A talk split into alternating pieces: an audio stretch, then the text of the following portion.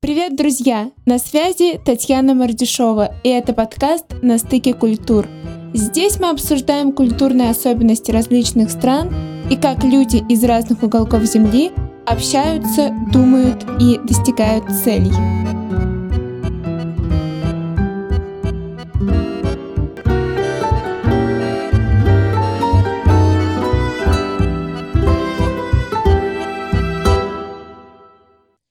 Ну что ж, друзья, сегодняшний выпуск посвящен стране, которая сформировалась под влиянием других культур, но при этом в долгу не осталась и сама стала самым влиятельным инфлюенсером для всего мира.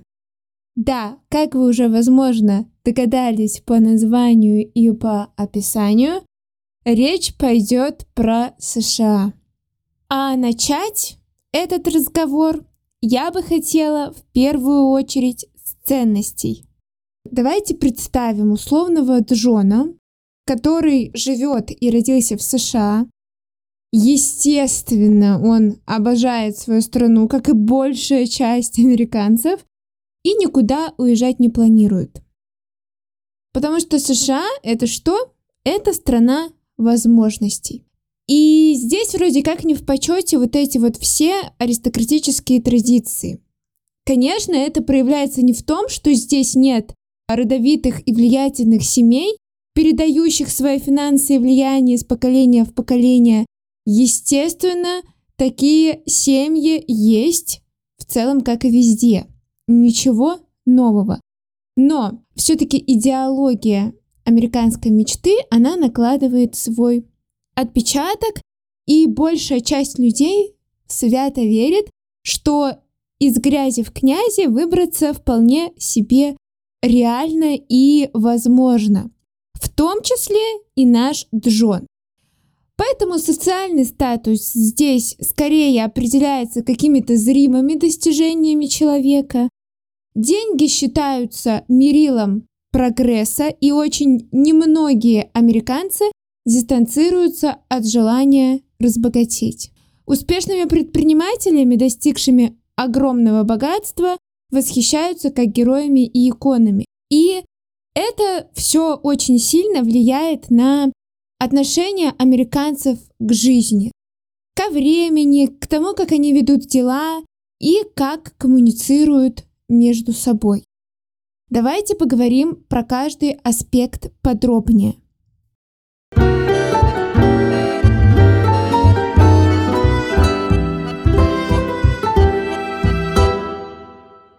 США принято считать плавильным котлом, в котором народы со всего мира как бы сплавливаются и смешиваются в одно целое.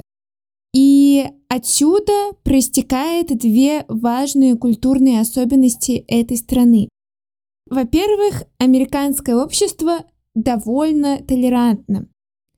В стране развита терпимость ко многим вещам к разным нациям, к разным расам, к различным религиям и просто к другим мнениям.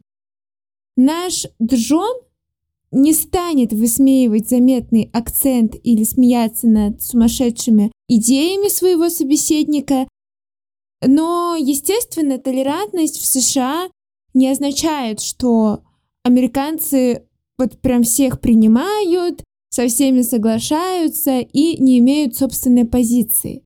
Нет, Джон вас обязательно выслушает и признает ваше безусловное право так думать и так говорить. Ну а что он о вас будет думать потом, это уже, как говорится, вопрос второстепенный. Второй момент – это то, что США страна с самым низким контекстом. Вот ниже, ну просто некуда. А почему это все происходит?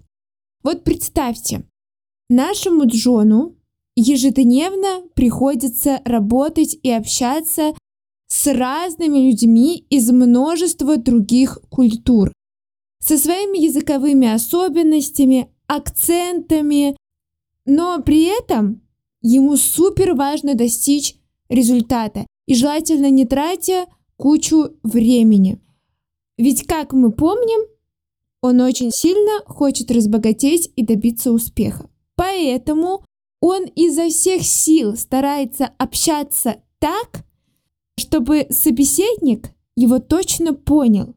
Он максимально упрощает свою речь, повторяет все по несколько раз, а в конце переспрашивает у собеседника, точно ли они друг друга поняли однозначно.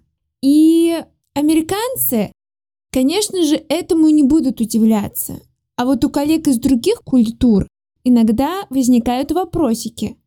Не держит ли их Джон за умственно отсталых?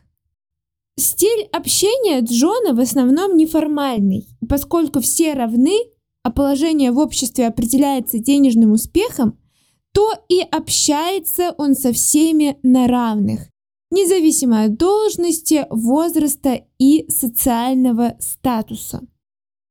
Джон редко прибегает к невербальному общению, потому что как бы зачем, да? Ведь нет ничего проще, чем сказать словами через рот, а вот эти вот ваши все невербальные штуки только усложняют коммуникацию. Еще не дай бог собеседник что-нибудь не то себе там надумает и неправильно поймет. Еще Джон, как правило, смотрит собеседнику прямо в глаза и таким образом показывает свою заинтересованность, доверие и искренность. В большинстве случаев американцы предпочитают не нарушать личные границы и не приближаются друг к другу ближе, чем на расстоянии вытянутой руки. Но поскольку это все-таки плавильный котел, то пространство иногда может варьироваться в зависимости от культурного наследия конкретного человека.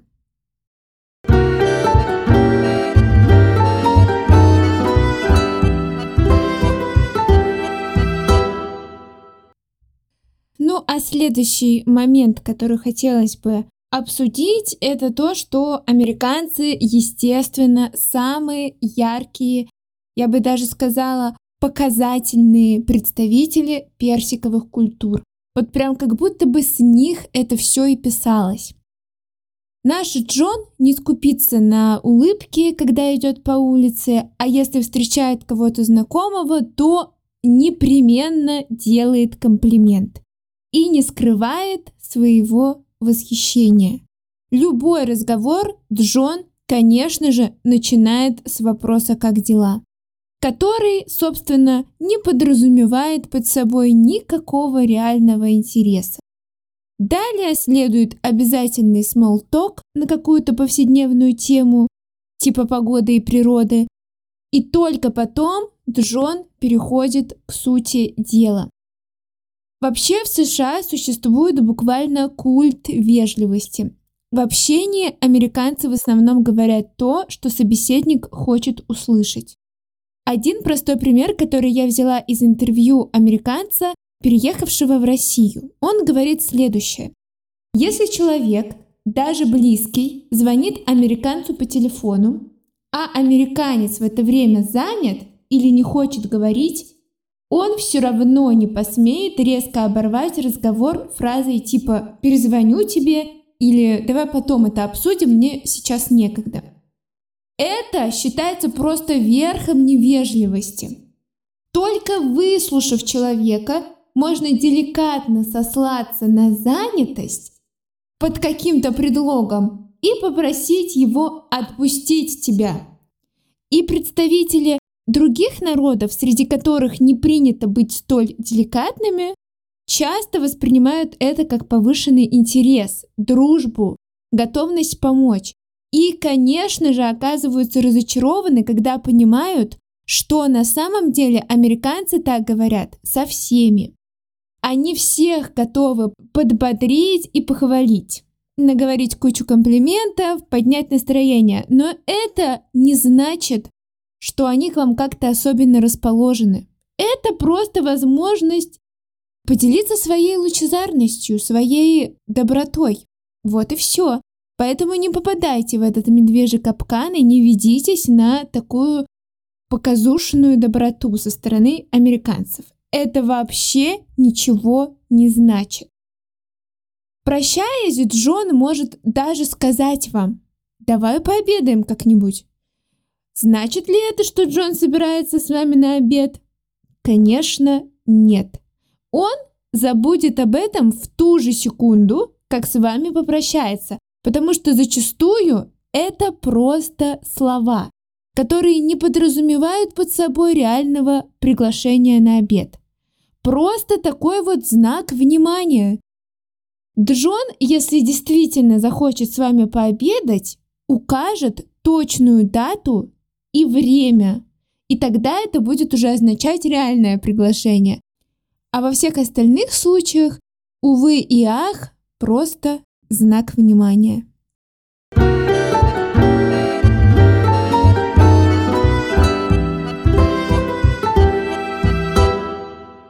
Вот, наверное, самая главная черта в американской культуре, которая меня прям просто поражает в хорошем смысле, это то, что они действительно по многим каким-то критериям занимают довольно контрастную позицию. То есть я уже сказала, что они самые яркие представители персиковых культур. Я уже сказала, что это страна с самым низким контекстом, ниже просто некуда.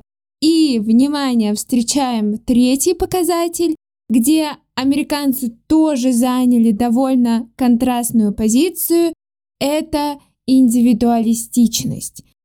Да, американцы ярые индивидуалисты.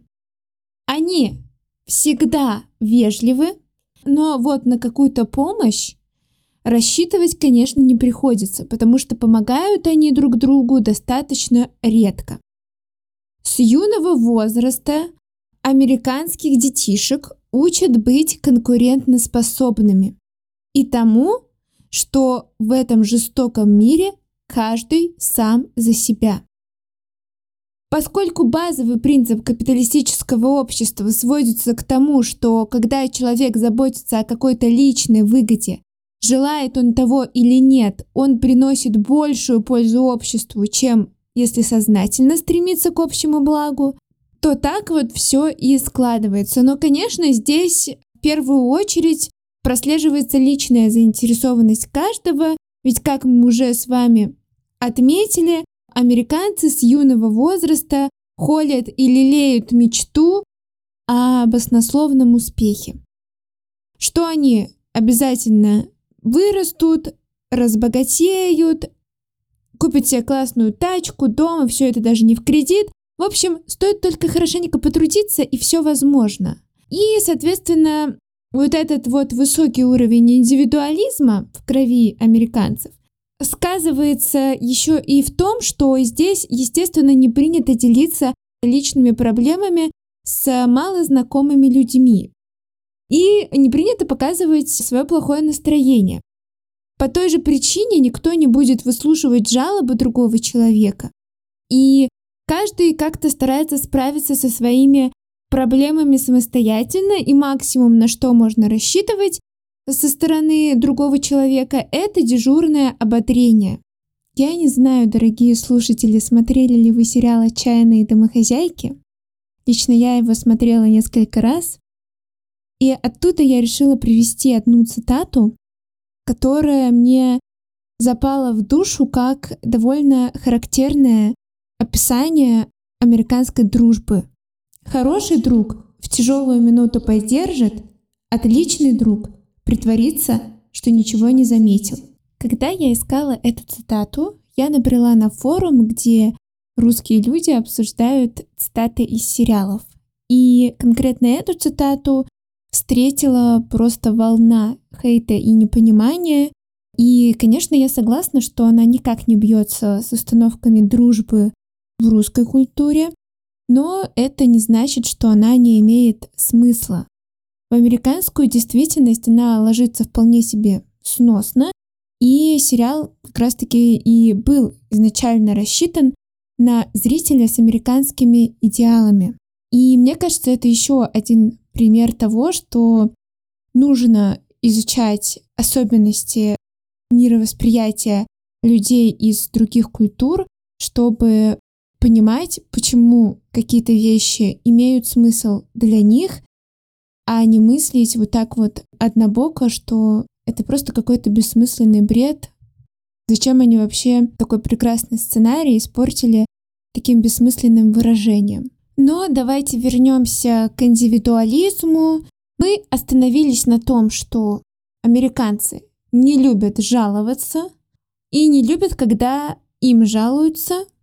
А вот э, хвалить себя или рассказывать о своих сильных сторонах и навыках очень даже принято и очень даже поощряется.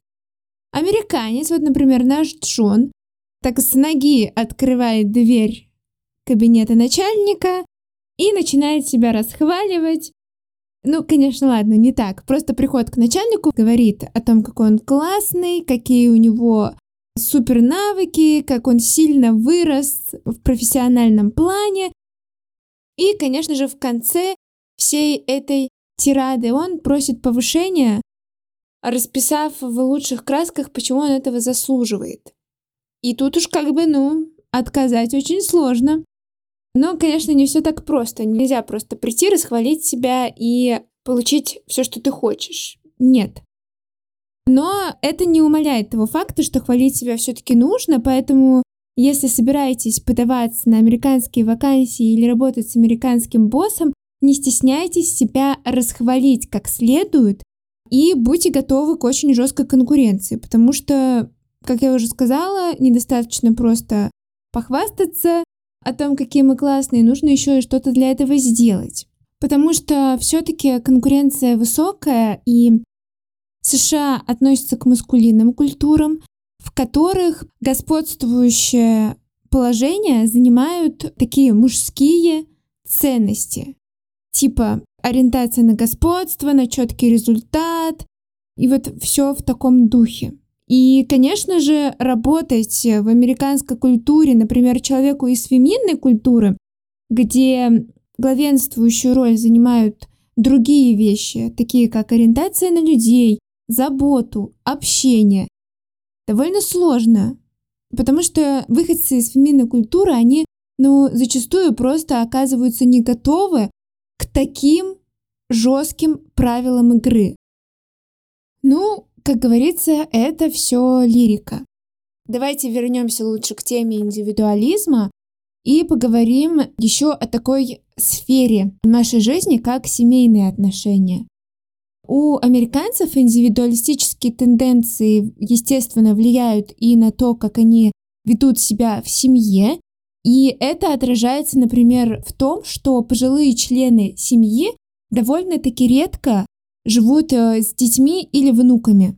Если они нуждаются в дополнительном уходе, они по-прежнему предпочитают оставаться в своем собственном доме и прибегают к профессиональной помощи.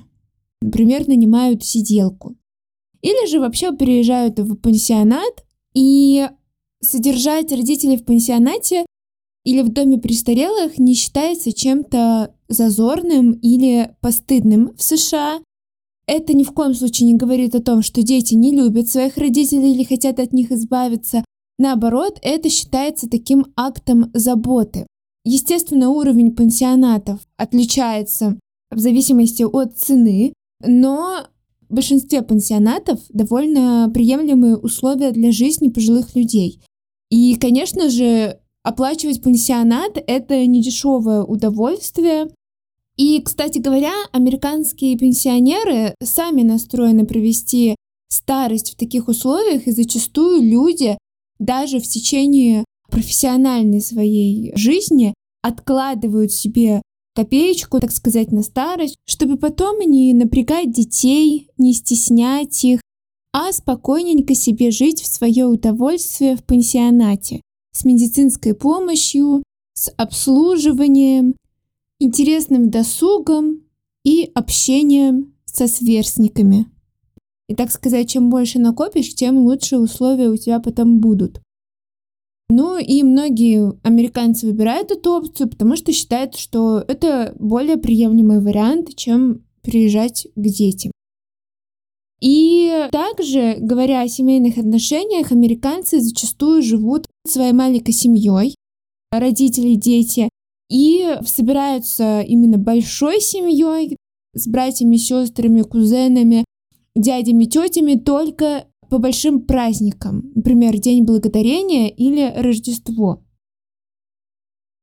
Но в то же время, ко всеобщему удивлению, вот я вам тут уже несколько минут говорю о том, что американцы такие индивидуалисты, они такие каждый сам за себя и все такое.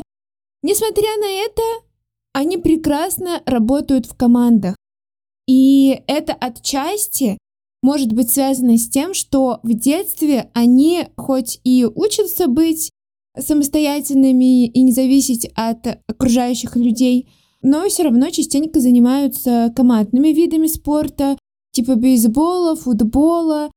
Помимо этого в школах также есть много всяких клубов по интересам, где они как раз-таки приобретают вот эту способность в качестве работы с другими людьми во благо общего результата.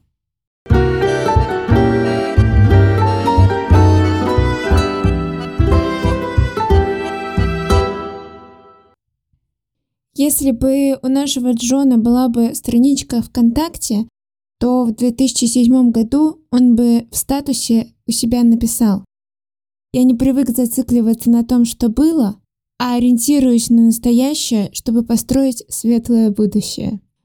И нет, друзья мои, наш Джон не ванилька, просто время — это очень ценный ресурс для него и для всех остальных американцев, и это как нельзя лучше ощущается при работе с ними.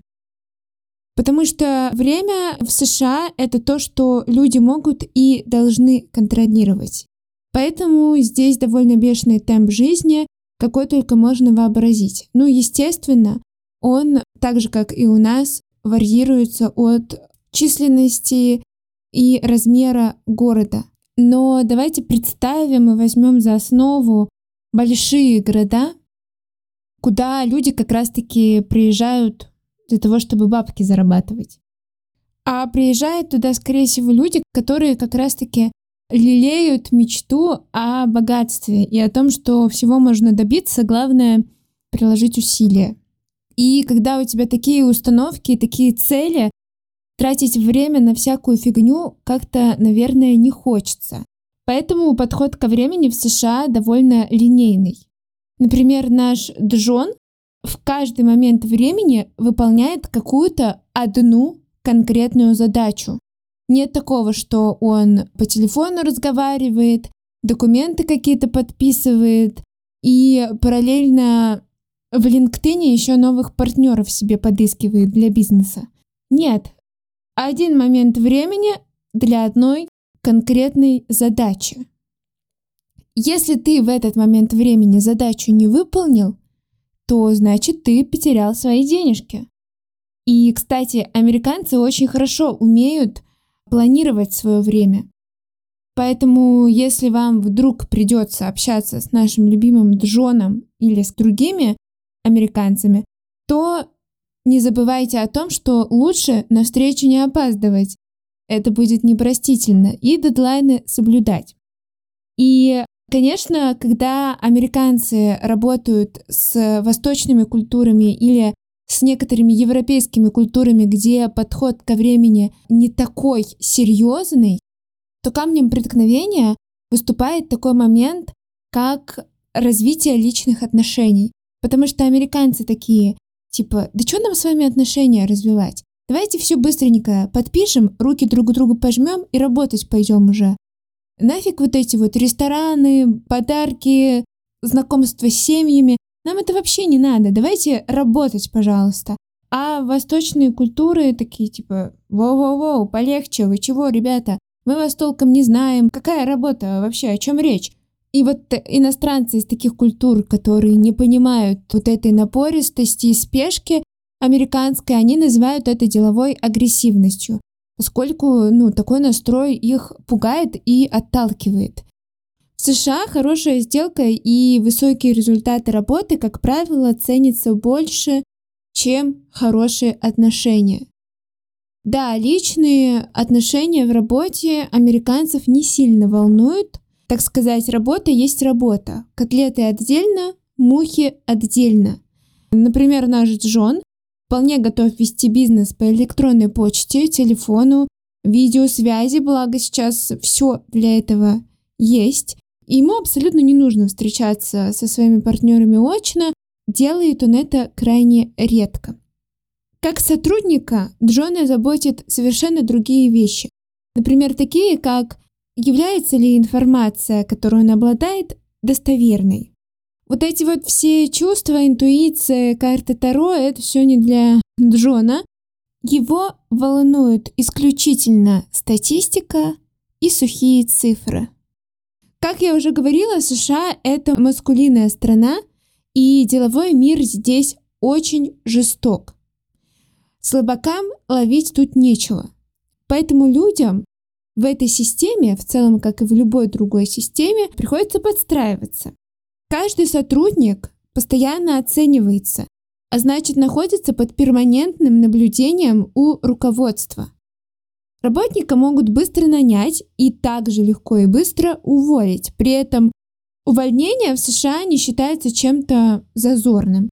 Ну, уволили и уволили, не сработались, бывает. Обычное дело. Ты можешь быть прекрасным человеком, душой компании в вашем рабочем коллективе. Ты можешь быть со всеми на одной волне и вообще просто супер классным парнем или девчонкой, но если твоя работа не устраивает руководство, тебя попросят на выход, несмотря на все хорошее, что было между вами, потому что результат важнее личных отношений.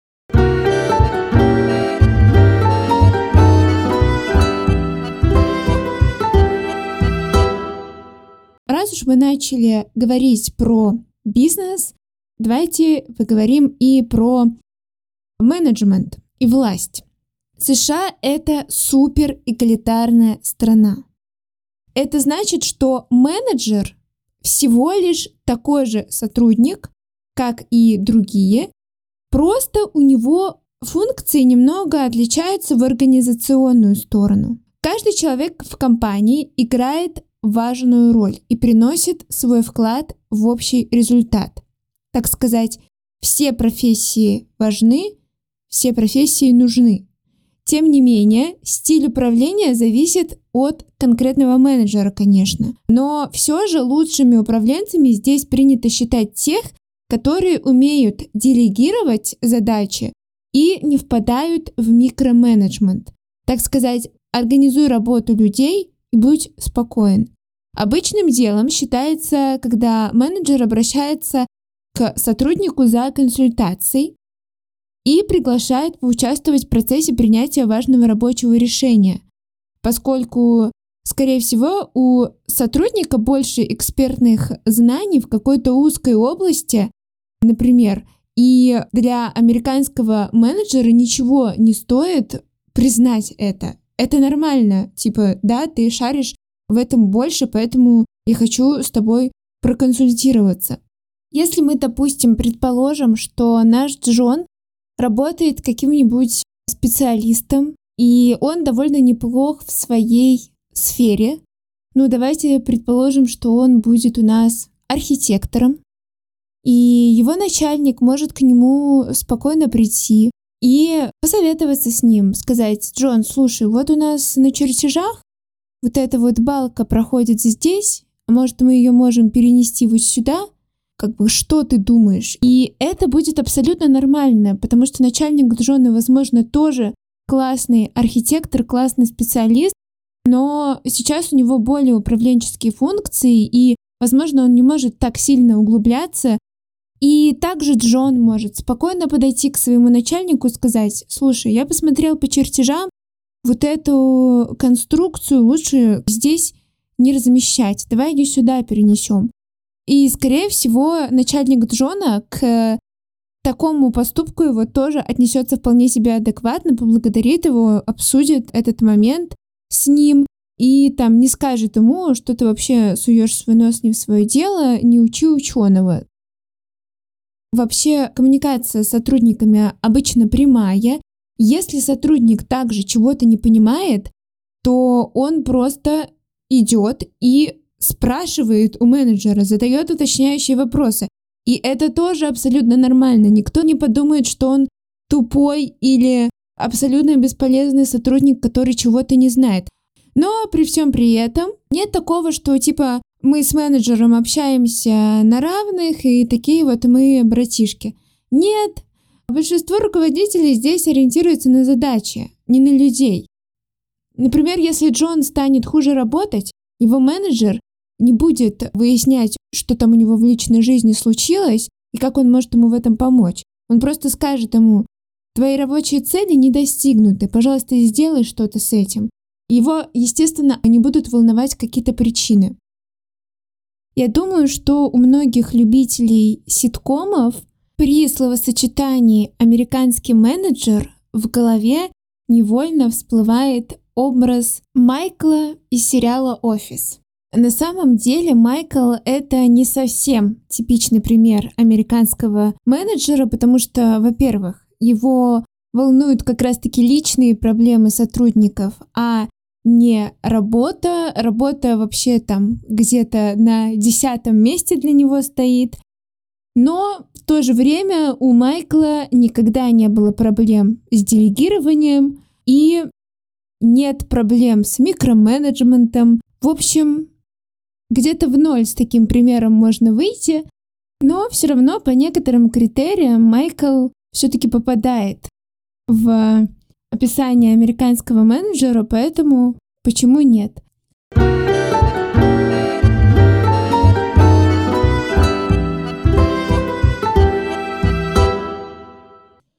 Парадоксально, но несмотря на американский индивидуализм и эгалитарную деловую культуру, решения в компаниях здесь часто принимаются единолично и сверху вниз.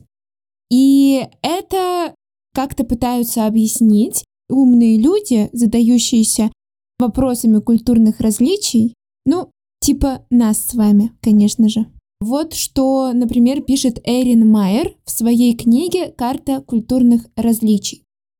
Пионеры освоения Америки, многие из которых бежали от формальных иерархических структур у себя на родине, очень ценили скорость и индивидуализм. Для достижения успеха при продвижении на запад через американские равнины им нужно было прибыть на место первыми и много работать, относясь к ошибкам как к неизбежному и незначительному побочному эффекту скорости – как следствие, американцы стали не любить слишком долгие дискуссии, лишь замедляющие дело, предпочтя им быстрое принятие решений лидером или путем голосования, часто при наличии неполной информации.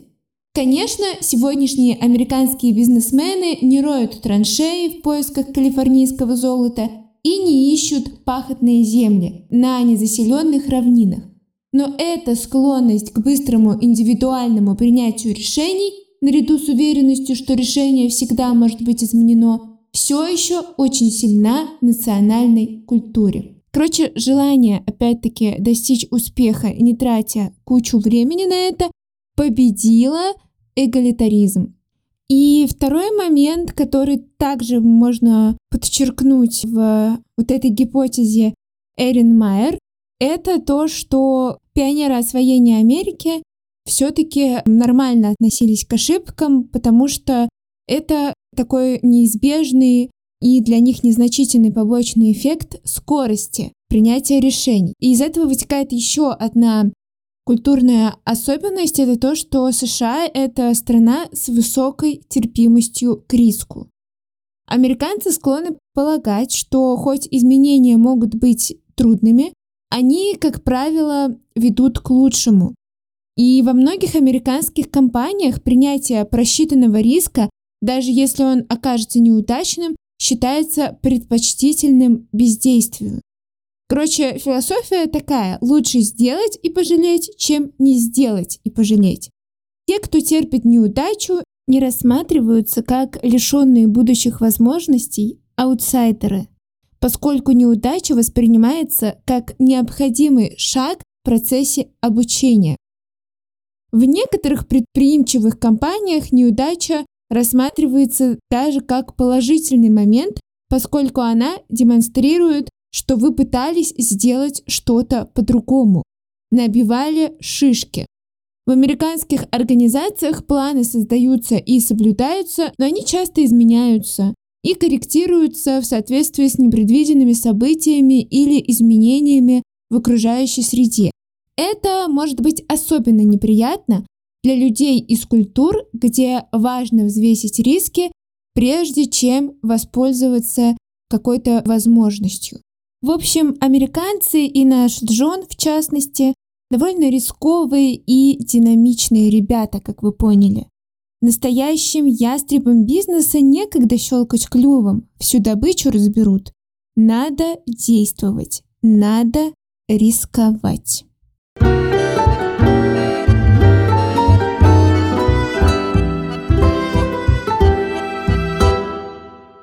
Теперь давайте поговорим про обратную связь. Американцы склонны, конечно же, к непрямой критике, если сравнивать их с Россией или с некоторыми другими европейскими культурами. Например, с Францией, Германией и Нидерландами.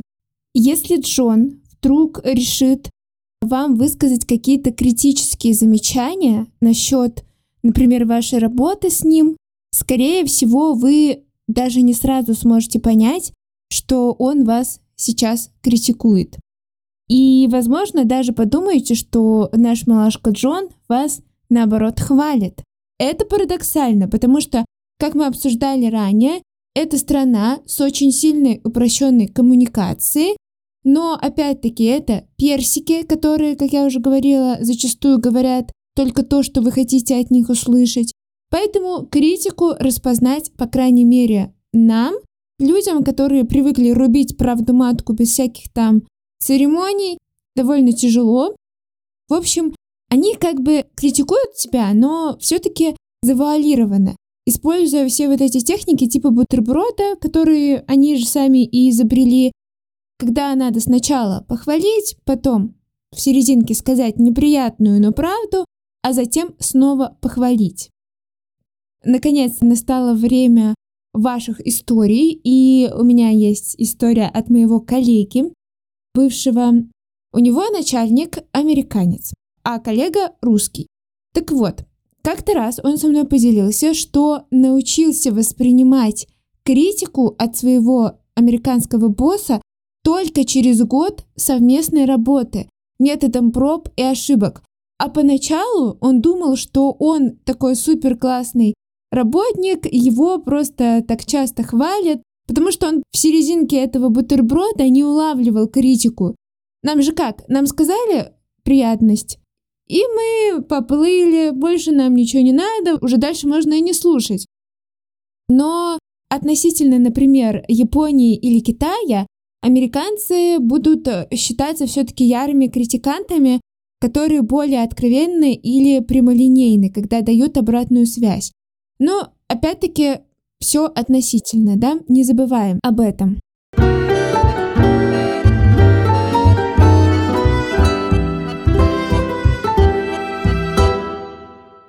целом этот выпуск служит еще одним доказательством того, что американцы просто феноменальный народ. В хорошем смысле этого слова.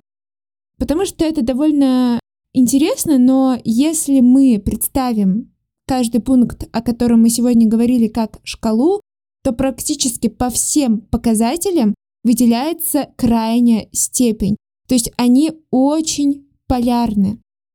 По шкале ориентация на задачи versus на отношения 100% перевес в сторону задач. По шкале контекста США – страна с самым низким контекстом. Ярко выраженный эгалитаризм и индивидуализм. И это самый показательный пример для описания персиковой культуры. В общем, как минимум довольно необычно, а как максимум действительно феноменально. Ну что ж, друзья, часики тикают, денежки утекают, и нам пора отпустить нашего Джона трудиться над своей целью. Я уверена, что когда-нибудь у него все обязательно получится. Ну и мне пора с вами прощаться. Я надеюсь, что этот выпуск был для вас полезен. И напоминаю о том, что если у вас есть какие-то необычные истории о коммуникации с представителями какой-либо культуры, вы можете отправить их мне на почту, которая указана в описании, и я буду вам очень благодарна. Также я буду вам признательна, если вы оставите свой отзыв или оцените мой подкаст. Это очень поможет мне в продвижении. Но в любом случае, спасибо, что провели со мной это время и услышимся через неделю. Пока-пока!